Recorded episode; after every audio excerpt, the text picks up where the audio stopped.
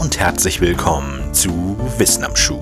Ich bin Raphael und heute besuchen wir die japanischen Holdouts des Zweiten Weltkrieges.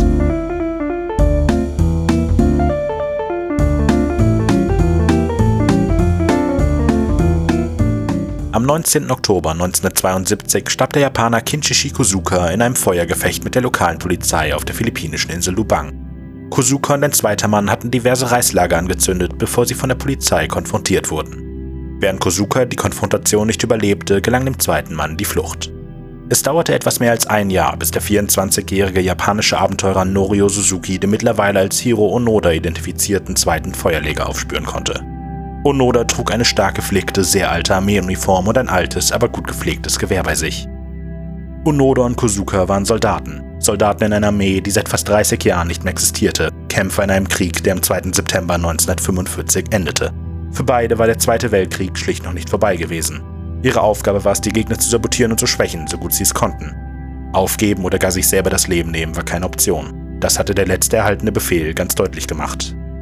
Ihnen ist es absolut verboten, durch ihre eigene Hand zu sterben. Es mag drei Jahre dauern oder fünf. Egal was passiert, wir werden sie zurückholen. Es kann sein, dass sie von Kokosnüssen leben müssen. Wenn dem so ist, dann leben sie von Kokosnüssen. Unter keinen Umständen dürfen sie ihr Leben freiwillig hergeben. Offensichtlich war das tödliche Feuergefecht von 1972 nicht das erste Anzeichen der Guerillasoldaten auf der Insel. Im Gegenteil, die Bewohner der Insel sowie die philippinische und japanische Regierung wussten von einer kleinen Gruppe uneinsichtiger Soldaten auf der Insel. Sie zu finden und zum Aufgeben zu bringen war die Schwierigkeit.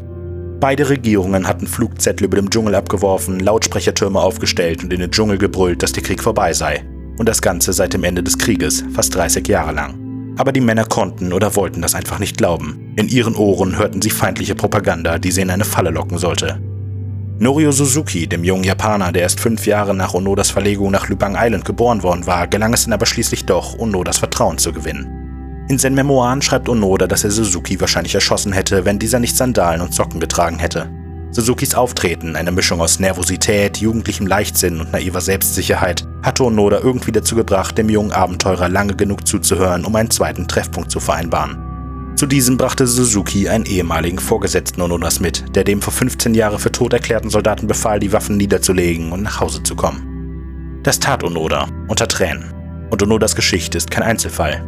Über die Jahre wurden etliche dieser sogenannten Holdouts, japanische Soldaten, die den Zweiten Weltkrieg noch kämpften, als diese Schlange vorbei war, auf kleineren und größeren Inseln im Pazifik entdeckt.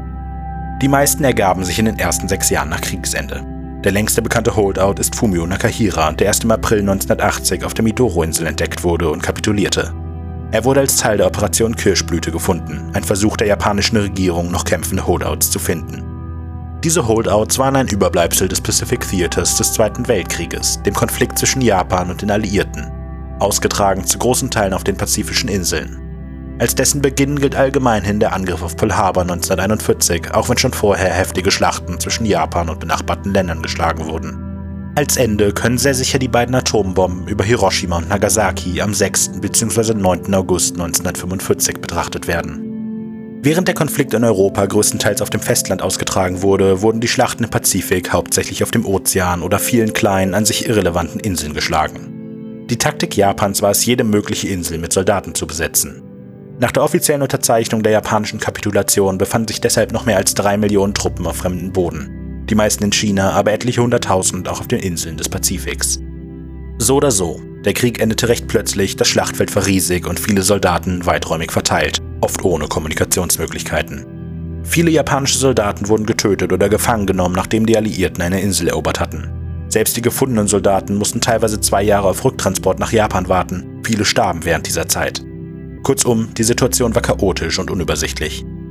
Viele Kämpfer lebten deshalb unwissend einfach weiter auf den ihnen zugeteilten Inseln und befolgten die letzten Befehle, die sie erhalten hatten. Das japanische Militär hat es erfolgreich geschafft, einen Ehrenkodex in seine Soldaten zu brennen, den Bushido, den Weg des Kriegers, zu weiten Teilen inspiriert von den Idealen und dem Lebensstil der Samurai. Nichts war schlimmer als aufzugeben, der Tod im Kampf die höchste Ehre. Dazu forderte der Kodex Mut, Loyalität und Befehlstreue. Wer sich ergab, beschmutzte nicht nur die eigene Ehre, sondern auch die der Familie. Es gibt bestätigte Berichte von japanischen Frauen, die sich selbst das Leben nahmen, weil sich ihr Ehemann angeblich ergeben haben soll. Das beste Beispiel für die zur Zeit des Zweiten Weltkrieges vorherrschende Mentalität in Japan sind die ersten Worte des Holdouts Shoshoi Yokoi, der 1972 in Guam entdeckt wurde. Ich schäme mich, dass ich lebend zurückkehre. Er wusste, dass der Krieg vorbei war, schon lange. Aber nach Hause kommen war für ihn unvorstellbar gewesen.